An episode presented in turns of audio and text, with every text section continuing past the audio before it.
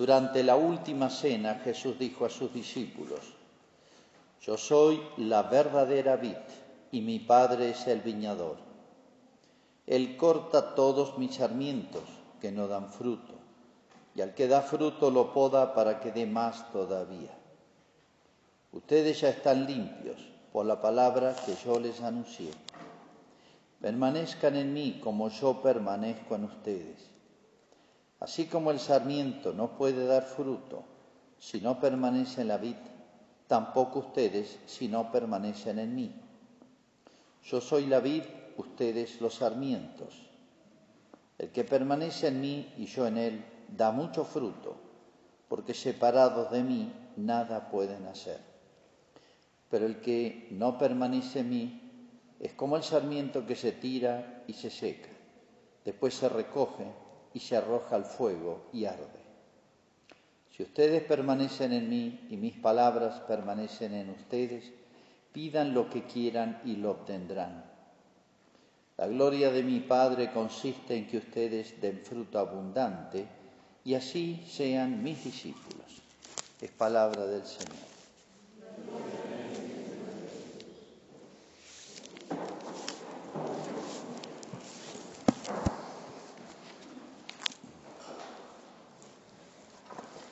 Uno escucha en estos tiempos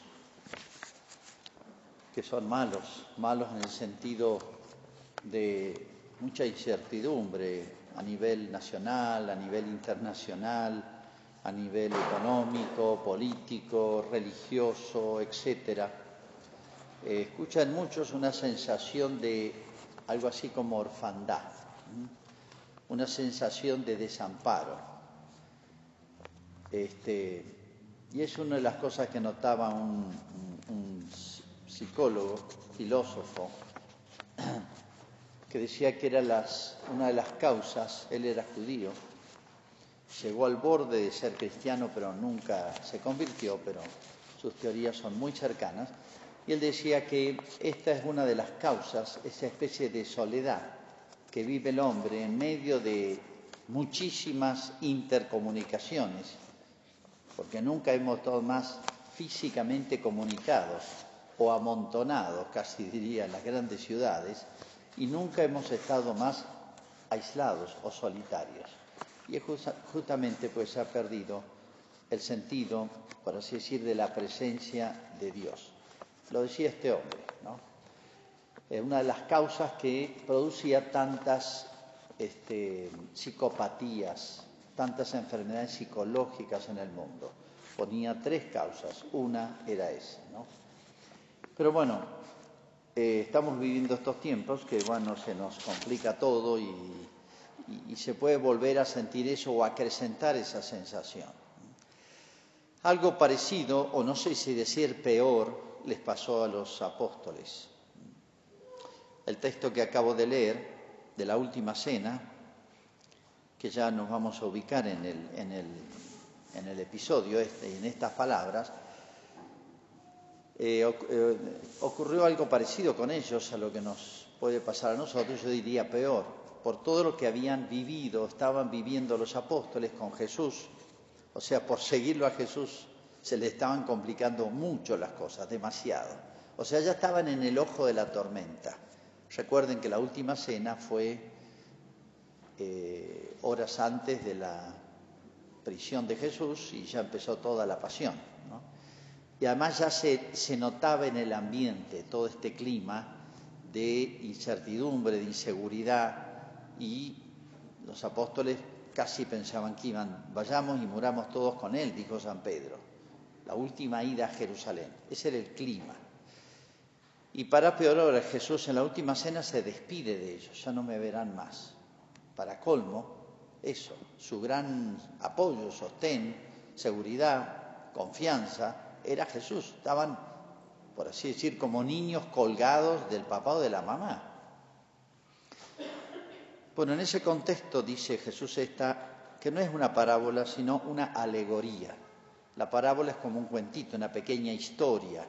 Una alegoría es una metáfora, una comparación más simple, pero es muy gráfica Pero es muy importante entender en qué contexto entonces. Pero yo le decía la última cena, acá dice durante la última cena. En realidad, eh, más exactamente, Jesús le hace una larga este, exhortación, una larga oración, después de sobremesa. Todo esto lo cuenta San Juan en detalle, que estaba ahí. Y después dice, bueno, levantémonos y vamos al huerto de los olivos se levantan del cenáculo donde estaban, habían comido la última cena, la institución de la Eucaristía, el sacerdocio, muchas novedades. Judas ya no está, esto es muy importante. Y salen en un caminito que son 20 minutos hasta el huerto de los olivos. Eh, es de noche, eh, está sola la ciudad. Este camino que va del cenáculo que se conoce exactamente dónde fue, hasta el huerto de los olivos, donde ciertamente estuvo Jesús y se conoce el lugar, hay un camino muy antiguo y está. Y es más, ese camino, hecho con piedras lajas, digamos, algo parecido, eh, se conserva. Es de los pocos que se conservan de la época de Jesús. Es más, cuando uno va a Israel, recorre ese camino que con mucha probabilidad fue recorrido y pisado por Jesús y los apóstoles. Así que es muy impresionante recorrer el mismo camino, que va directamente de ahí, pasa por una de las principales puertas de la ciudad y va hasta el huerto. Y en el camino, en esa zona, habían plantaciones de vid, así que no es extraño a que Jesús les hiciera eh, esta, les diera esta aplicación de esta comparación de la alegoría de la vid mientras iban caminando entre vides. ¿eh? Los judíos cultivaban mucho el olivo y la vid por los productos. Así que ese es el contexto. Piensen que Jesús casi se, ya eh, es, es, una cena de despedida, hay un clima de despedida, de separación. Y es muy importante en qué momento les dice esta alegoría. ¿eh? Pero vamos a, para entender un poquito más la pedagogía de Jesús, voy a poner tres comparaciones con las cuales Jesús progresivamente fue enseñando a los suyos, a nosotros, no es solamente a los apóstoles, sino a su pueblo y a nosotros, la relación misteriosa, pero real, que existe entre Él y nosotros. Una primera comparación es tal vez de las más antiguas, es Israel es el el pueblo de Dios. Es el pueblo elegido. Es una frase que van a encontrar muchísimo en los profetas. Dios es uno, uno solo. Hay muchas naciones, pero hay una que eligió Dios. Es el pueblo de Dios. ¿eh? El pueblo de Israel es el pueblo de Dios, el pueblo de su propiedad, de su elección. Es como una especie de predilecto. Y era así a ninguna nación trató así, dice un salmo, ni le dio a conocer su voluntad como a Israel. Es el texto de un salmo. Y eso es verdad, habían muchas naciones, estaban los grandes este, culturas, imperios de la zona, estaban Egipto, Grecia, eh, los fenicios, Cartago, estaban este, todos los pueblos de la Mesopotamia, sirios, caldeos, persas, etcétera, más grande que Israel, pero Israel era el pueblo de Dios. Fíjense este texto de un salmo, aparece muchísimo en los salmos, ¿no? Pastor de Israel, escucha. Ser eh, rey y pastor eran dos términos equivalentes. Los reyes se llamaban, así se los solía llamar pastores, usando una comparación con una actividad muy común en la época, ¿no? De apacentar rebaños. Escucha, pastor de Israel, reza un salmo, ¿no? Tú que guías a José como un rebaño. José es el nombre de un personaje muy conocido, pero representa a todo Israel, ¿no? Israel bendecido, favorecido, protegido por Dios. Tú que guías a José como un rebaño, ¿eh? guía como un rebaño, Esteban. Tú que tienes tu trono sobre los querubines, resplandece ante Efraín, Benjamín y Manasés. Reafirma tu, poder y ven a salvarnos.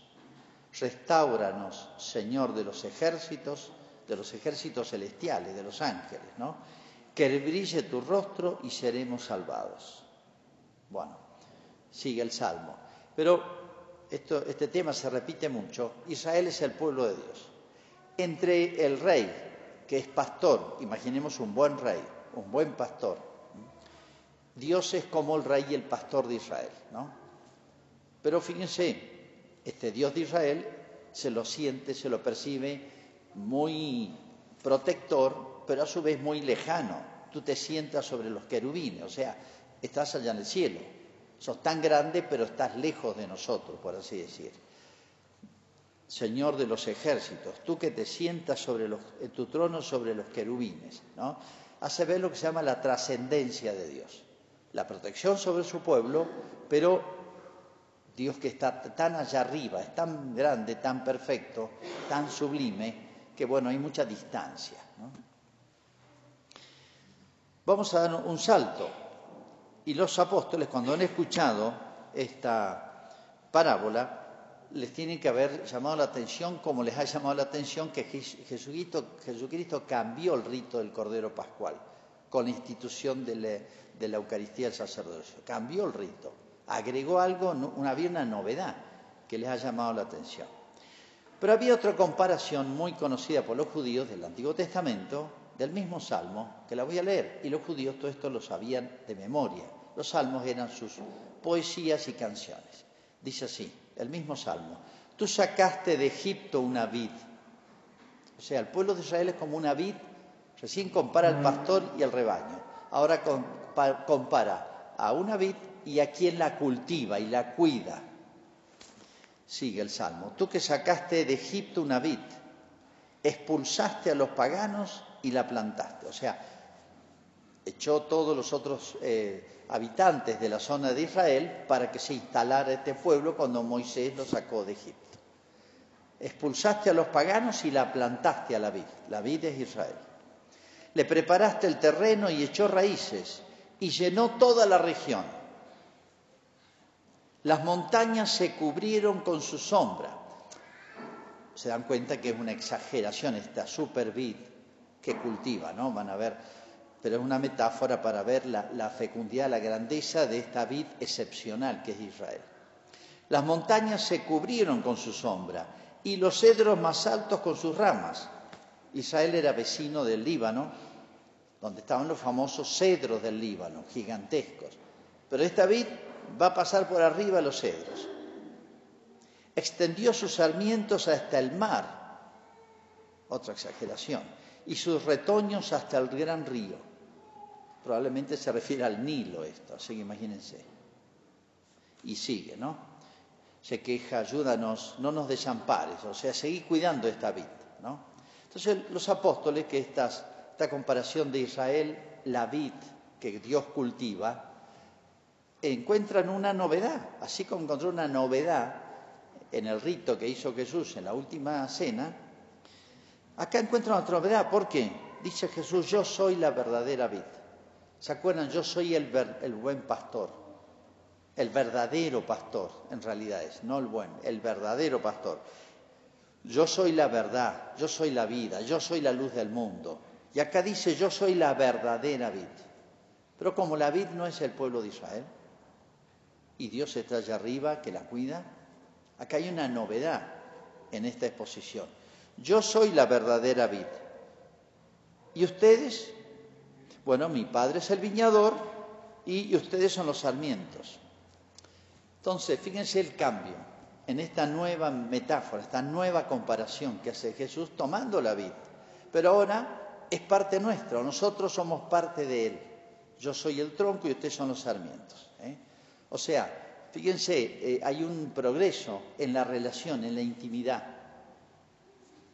El pastor de Israel, el, que, el rey de Israel, que es pastor, está allá arriba y acá está el pueblo. Por más que esté protegido, pero Dios está lejos, su pastor está lejos.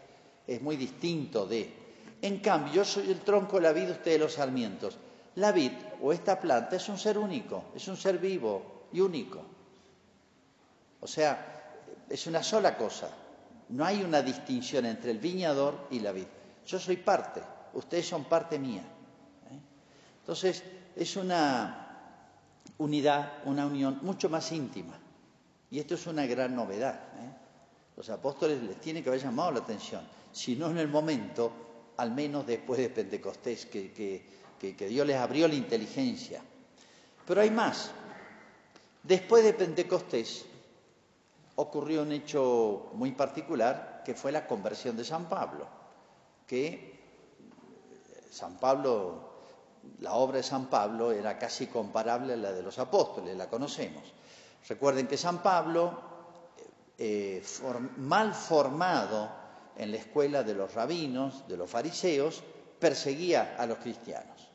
Probablemente San Pablo no conoció a Cristo, raro. Tal vez alguna vez lo ha visto, pero no, no lo trató. Nunca, nunca nos dice nada de eso. Pero bueno, perseguía a los cristianos San Pablo y, bueno, se convierte. ¿Se acuerdan? Dios lo toca lo por dentro y San Pablo se convierte. Tiene como una gracia especial y una iluminación interior extraordinaria. Y esas palabras impresionantes. Saulo, Saulo, ¿por qué me persigues? Si ustedes ven bien lo que tiene que haber percibido, experimentado San Pablo con esas palabras que le dice Jesús, y dice que oyó y vio cosas que no puede explicar, de tan inexplicables, tan grandes, tan luminosas. Saulo, Saulo, ¿por qué me persigues? Pero ¿cómo? San Pablo perseguía a los cristianos, no a Cristo. Pero es, Cristo se queja. O sea, los cristianos son parte mía, somos una sola cosa. Y San Pablo después, muchas veces, en sus cartas, va a hablar de qué?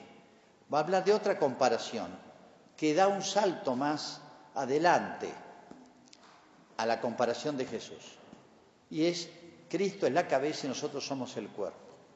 O sea, de la vid, que es una, tiene, tiene unidad, los sarmientos y el tronco son una sola cosa, pero es un vegetal, tiene unidad funcional, pero es un vegetal.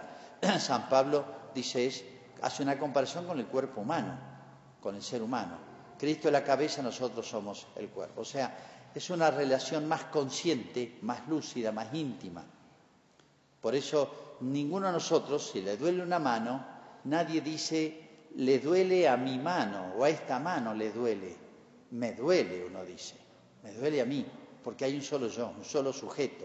Todo es, este cuerpo es mío, es parte mía, es mi yo, es mi ser. Hay una unidad íntima, muy íntima. Entonces, fíjense, del pueblo de Dios, donde Dios está allá arriba, está bien que lo cuida, pero está lejano. A la vid, yo estoy en, soy una sola cosa con ustedes, estoy íntimamente ligado a ustedes. Al cuerpo místico, cuerpo espiritual, cuerpo de Cristo, hay como tres pasos, se puede decir. Y todos van en una dirección, una mayor intimidad. En otras palabras, Cristo está vivo, Cristo no es un personaje del pasado, sino que está vivo y presente. Y dijo, yo estaré siempre con vosotros hasta el fin del mundo, como la cabeza está unida al cuerpo. ¿Cuál tiene que ser nuestra preocupación? Bueno, primero asombrarnos de esto, de esta unión tan íntima. Jesús me siente como parte suya. Yo soy una parte sensible, como es sensible todo mi cuerpo, si yo estoy sano, eh, yo soy una parte sensible del cuerpo de Cristo. O sea, mi bien o mi mal es gozo o dolor de Cristo, como si mi mano y mi cuerpo están sanos, me pone contento, me pone saludable, pero si mi cuerpo está enfermo y me duele, me siento mal, yo me siento mal. Entonces, la pasión de Cristo, los dolores de Cristo y los gozos de Cristo, por así decir, continúan en la historia, como en su vida. Se hace cargo de todos nosotros, pero de una manera muy íntima, muy espiritual, muy... Esto es único, esto no pasa ni con un padre con sus hijos, la mamá puede decir, sufro con mi hijo que está eh, eh, agonizante o está sufriendo, sufro con él, pero bueno, no está, no es parte de su cuerpo, son distintos, el amor los une. Pero la, la relación de nosotros con Cristo es mucho más grande, es mucho más misteriosa. Por el hecho de ser invisible, no es que no sea real, por el hecho de ser invisible es que es mucho más real y mucho más profunda. Creo que hay poca conciencia entre nosotros de esta unidad viva, tan original, tan especial que existe dentro del cristianismo. Ninguna otra religión se plantea si quiere estos temas. Todo el mundo protestante lo ha perdido esto, esta noción. Esto es muy exclusivamente, por así decir, católico, cristiano. ¿eh? Pero fíjense, volviendo a la comparación que les hace Cristo a los apóstoles, los consuela diciendo, adelantándole, miren, sí, nos vamos a separar. Físicamente, visiblemente, no nos vamos a ver más dentro de poco. Yo me voy a morir. Nos vamos a tener encuentros después de resucitado, pero después subo, no me ven más. Pero el vínculo no se va a perder porque es espiritual. Les quiere decir eso Jesús. O sea, seguimos unidos, como el tronco a la vid, aunque con una unidad invisible, pero real. ¿eh? Pero no solamente les dice eso, les está diciendo algo gozoso y doloroso, pero es una advertencia fuerte pero real. Es como si la vid, es como si Jesús, que somos parte de él, pero tiene cierta urgencia en que mejoremos, en que crezcamos, en que crezcamos en salud. Por eso dice, al que da fruto lo poda y lo limpia, para que dé más todavía. Hay como una urgencia de Jesús en que, en que mejoremos. Por eso todo lo que me ocurre, me manda Dios, me pasa en su providencia, mientras yo esté pegado, un hilo a, a la vid, por la fe y la gracia, por la fe es el primer vínculo, por la gracia es el vínculo vital, completo, total. Mientras yo esté unido a la vid, todo lo que venga es el dueño de la vid que me quiere mejor, me quiere podar y limpiar. ¿Para qué? Para que dé más fruto todavía. Pero está la otra parte también, dice, y al que, y al que no da fruto, dice, lo corta, el sarmiento que se... O sea, si yo voluntariamente corto el vínculo con Dios. Lo corto yo. No, no, no, no me aparta Él. Si yo corto el vínculo, dice ya no sirve, no va a producir. Lo corta, lo tira, se seca. O sea, termina su último proceso vital, pierde lo, que le cae de vida, la savia, digamos, se seca y lo arroja al fuego para quemarlo. Es tremendo. Los, los discípulos, los apóstoles, tal vez no en el momento, pero después han pensado en Judas. Es el sarmiento que se autocortó, bueno, se secó y bueno, no sabemos el fin de Judas, pero ciertamente la advertencia de Cristo es muy consoladora por un lado. No nos abandona la vida, no nos abandona nuestra cabeza, somos parte de Él, no siente parte de Él, pero a su vez es tremendo. O estamos en la vida o estamos separados de Él. No hay más que dos opciones consolador, digo, para los apóstoles y para todos nosotros en este momento y en todos los momentos de la vida. Creo que es un tema este, en el que pensamos poco y a veces pensamos ser cristiano es ser bautizado, ir a misa, dos o tres cosas un poquitito jurídicas o exteriores nada más. Y a veces no pensamos en la vida cotidiana, ante las este, decisiones, ante las acontecimientos de la vida, a veces más, más duros, las cruces más grandes, las incertidumbres, etcétera, a veces no pensamos que no estamos solos, no estamos solos para nada, estamos vinculados, estamos y formamos entre todos un solo cuerpo. Pero hay alguien que da perpetua vida, seguridad, firmeza, consuelo, esperanza a este cuerpo, del cual yo puedo ser una parte muy poco importante, ¿eh? pero sin embargo mi cabeza es importante, vale todo y es la que me da toda la confianza y toda la seguridad. Hagamos la profesión de fe.